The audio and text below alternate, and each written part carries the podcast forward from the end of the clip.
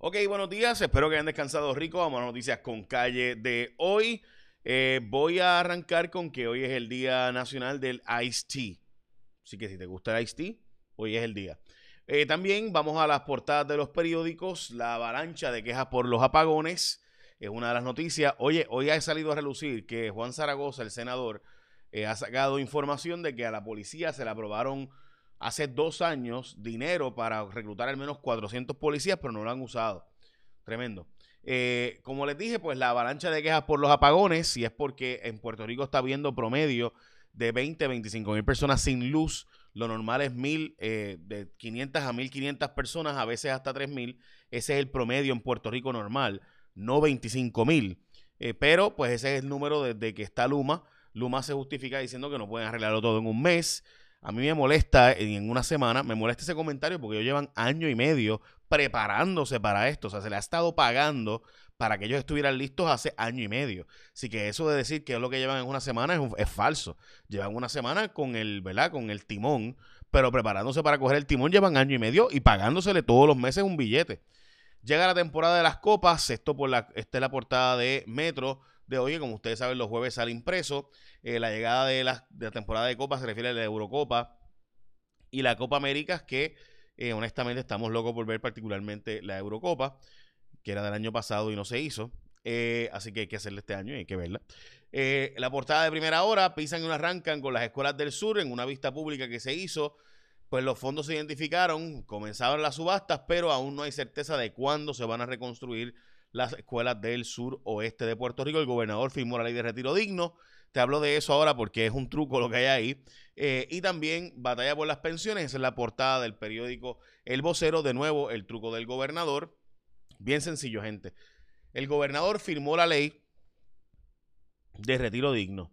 Pero en el mismo comunicado de prensa, donde él envía diciendo que va a aprobar la ley y firmar la ley de retiro para evitar recortes de pensiones, él mismo dice que aunque él firmó la ley, es ilegal la ley porque va en contra de promesa y que la Junta de Control Fiscal va a decir que eso incumple con el plan fiscal y que no se vaya a poder implementar. O sea, el gobernador firma la ley y admite en el mismo documento donde firma la ley y en el mismo documento donde lo comunica, dice, por si acaso estoy firmando esto sabiendo que esto no va para ningún lado y que esto no va a poder implementarse. Pero lo estoy firmando dice que es inconstitucional porque viola la ley promesa y además viola el plan fiscal de... o sea, el gobernador me recuerda bastante cuando yo estoy haciendo dieta y me justifico para comerme lo que... estoy haciendo dieta, pero por hoy voy a comerme esto que... O sea, literal, es como que exactamente lo mismo. El gobernador diciendo, voy a firmar una ley para que no recorte las pensiones, aunque sé que esto no sirve para nada, la voy a firmar como quiera. Bueno, este, sabiendo pues que la ley es inconstitucional. Vamos a la noticia que sin duda es extremadamente cuestionable de hoy y es que el fiscal especial independiente va a tener que explicar porque todos los medios lo han publicado de la misma forma que es altamente cuestionable que a Katy Erazo, la ex recaudadora de fondos de Ricardo Rosselló, se le haya dado una inmunidad total en un caso y entonces cuando va a testificar, pues básicamente no testifica nada, al revés. Parecería honestamente, si usted lo lee, que las declaraciones de ella, pues lo que hicieron no fue eh, ayudar a la fiscalía a aprobar el caso, sino al revés. Eh, dice ella que no sabe por qué dieron inmunidad, que ella no sabía ni que se había negociado. Bueno, en fin, tienen que leer la nota tanto el Nuevo Día del vocero de Noticel, todos los medios publicando exactamente lo mismo.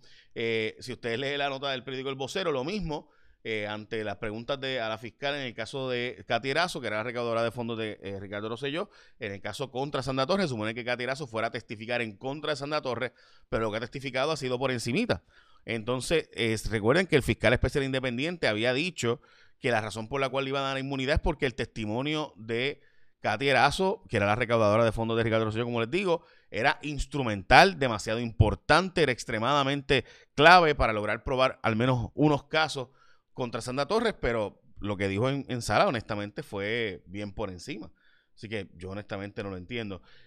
Bueno, vamos a vacunarnos. Y es que la gente de Nuke University se está invitando a vacunarte los recintos de Nuke de Caguas, Ponce y Río Grande este 12 y 19 de junio. Esto es mega importante.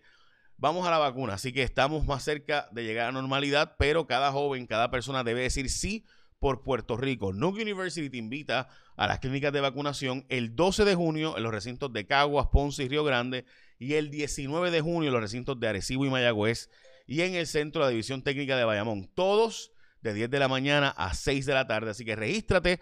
Pueden con otro teléfono abrir el QR code. Eh, esta, que lo vamos a poner ahora en pantalla. Eh, y pueden, este QR code, si usted lo ve, ahí tiene los detalles de la vacunación, detalles importantes de cómo va a hacerse, de qué tienes que hacer para, para turnos, que es para básicamente toda la gente joven de Puerto Rico. Así que vacúnate, dile a tus panas que arranquen y con este QR code puedes ir. Está en pantalla y están todos los detalles del evento en este momento. Así que ya saben, de nuevo, vayan a estas actividades en Nuke University. Es extremadamente importante. Bueno, seguimos acá.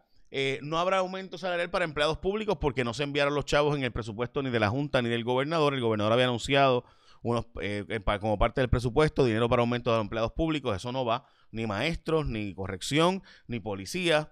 Recuerden que le habíamos dicho que los policías de nuevo habían fondos para eh, de hace dos años para pagarle a los policías eh, y reclutar al menos 400 policías, no se ha usado. O sea que el gobierno se queja de fondos, pero cuando los, se le aprueban no los usa a usar. Eh, y no es mi opinión, ¿verdad?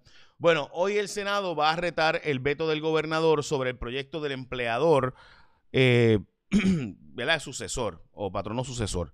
Es la doctrina legal en derecho. Patrono sucesor no es otra cosa que decirle a la gente, el gobernador vetó la medida, dijo que como va en contra promesa, la vetó. El problema es, y graciosamente, que firmó el acuerdo, firmó el asunto de retiro digno diciendo, esto va en contra de promesa, va en contra del plan fiscal, pero lo voy a firmar. Exactamente lo mismo dijo del proyecto de patrono sucesor que obliga a Luma a coger a los empleados de la Autoridad de Energía Eléctrica. Y ahí dijo, bueno, aunque esto es inconstitucional, lo voy a vetar. o sea, firma la ley, de retiro, para que ustedes vean la politiquería, firma la ley de retiro diciendo esto no sirve y lo voy a firmar, pero no sirve. Esta dice, esta la voy a vetar por la misma razón, pero la vetó. Firmó la de retiro digno, parece que cumplió políticamente, para que ustedes vean el truco detrás de esto. El Senado va a ver si hoy el PNP vuelve a votar a favor de esta medida. El PNP había votado a favor de esta medida originalmente. Han dicho ahora que no van a ir sobre el veto del gobernador. El gobernador vetó esta medida que lo que hacía era obligar a Luma a tener que reclutar los empleados que estaban de la Autoridad de Energía Eléctrica y seguir como un patrono sucesor. Eh, no podía creer que Jensen había matado a Arelis, la joven eh, amiga que estaba con Arelis ese día. Dice que vio absolutamente todo, eh, vio el arma de, Jensen, vio el momento en que la mató, y le disparó, que ella misma se tuvo que huir porque pensaba que iba a matar a ella también.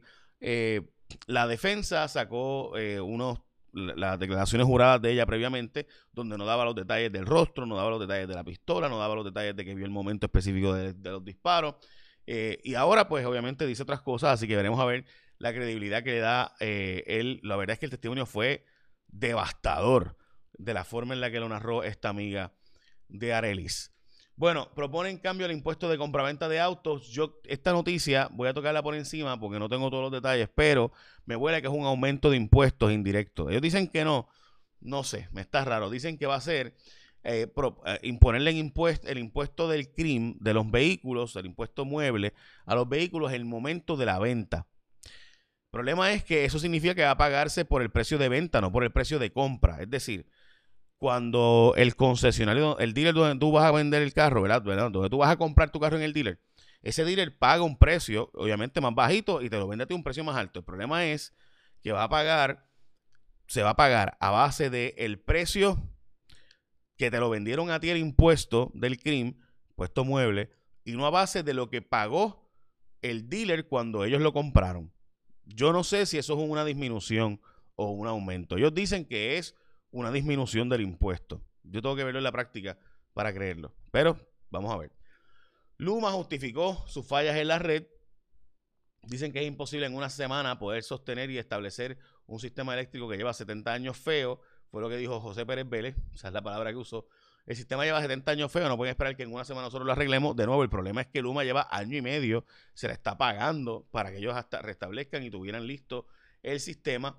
Eh, pero según Luma, pues no, no, eh, ahora mismo hay un problema de que no tienen la cantidad de brigadas que hacen falta. Ajá, pues por eso lo del patrono sucesor, pero ellos se opusieron. Bueno, primer caso por fraude en la prueba del COVID-19 es un caso interesante de un empleado de un restaurante de Burger King que hizo una que falsificó para que Burger King le diera unos chavitos de unos incentivos para los que tenían COVID y él dijo, ah, él falsificó la prueba del COVID para hacer ver como que tenía COVID y que le dieran los chavitos de este incentivo. Así que en vez de falsificar para que diera negativo la prueba, falsificó para tener positivo la prueba y recibir unos chavitos sin tener que trabajar. Ay, Dios mío. La Iglesia Católica de San Juan vendió dos joyas históricas por 8 millones de dólares.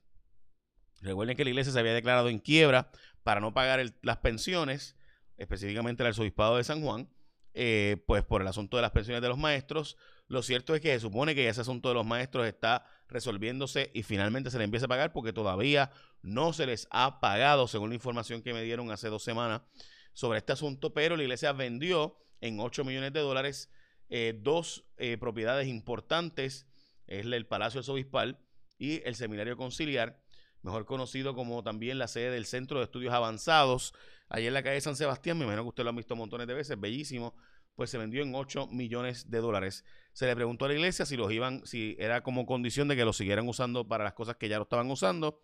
La iglesia no quiso contestar esa pregunta. Recuerden que allí estudiaron Alejandro Tapis Rivera, Román Valdoriotti de Castro, José Julián Acosta, José Celso Barbosa, Cayetano Torictoste, en fin, nuestras lumbreras más importantes de nuestra historia. Así que es un lugar icónico histórico de Puerto Rico. El Departamento de Salud cambió las reglas e hizo más difícil que cierren las escuelas ahora, básicamente garantizando que las escuelas permanezcan abiertas el próximo semestre. Hay un problema y es que los estudiantes no están llegando a matricularse en el semestre extendido ahora eh, que donde se le va la oportunidad a estudiantes hasta con 4 F de coger clases para evitar colgarse. No están llegando los estudiantes y tuvieron que extender la matrícula hasta mañana porque no están llegando a matricularse los estudiantes que hacen falta para poder, eh, para que, pues, evitar que se cuelguen. El problema de eso obviamente es la deserción escolar, es evidente. Capturaron a un sospechoso de secuestro a la legisladora de Humacao. Ella fue secuestrada por este sujeto y luego él se insertó en un monte en Calle y pues como saben, él eh, finalmente fue arrestado. Y ahora vamos al tiempo, con, que ayer la pegó Elizabeth Robena, dijo que va a estar lloviendo todo el día, más solcito por la tarde, o sea, menos lluvias por las tardes. Vamos a ver hoy. ¿Qué tal amigos de Noticias con Calle? Feliz jueves, ya estamos a ley de nada para ese fin de semana. Otro día muy inestable, noten que ya en la zona metropolitana los cielos están nublados. De hecho tenemos una zona de intensa lluvia al norte sobre aguas del Atlántico, así que esto favorece nuevamente el desarrollo de fuertes aguaceros y tronadas durante la tarde. Tenemos humedad, persiste la vaguada y el riesgo de precipitación esta tarde se mantiene elevado de un 50 y hasta un 70%. De mayor importancia es que también muy alto riesgo de inundación especialmente en la montaña y al este de Puerto Rico y de derrumbes. Mucha precaución. Ayer fue un día muy complicado por las lluvias y esto se puede repetir durante el día de hoy. Las temperaturas máximas de 86 y a 87 grados y el mar está muy bueno con olas de 2 a 4 pies. ¿Qué pasará durante el fin de semana? Llega por fin esa mejoría. Pues con esos detalles yo los espero mañana aquí en Noticias con Calle y también en todas las ediciones de Telenoticias. Lindo día. Gracias, Elizabeth. Bueno, pues ya escucharon. Mañana tenemos el informe para el fin de semana. Esperemos que sea mejor que la semana que ha estado interesante. Bueno, de nuevo, la gente de New University va a estar vacunando en sus centros, ya saben, así que gente aprovechen, está el QR code para toda la información y básicamente esas son noticias con calle de hoy. Así que échenme la bendición, que tengan un día productivo.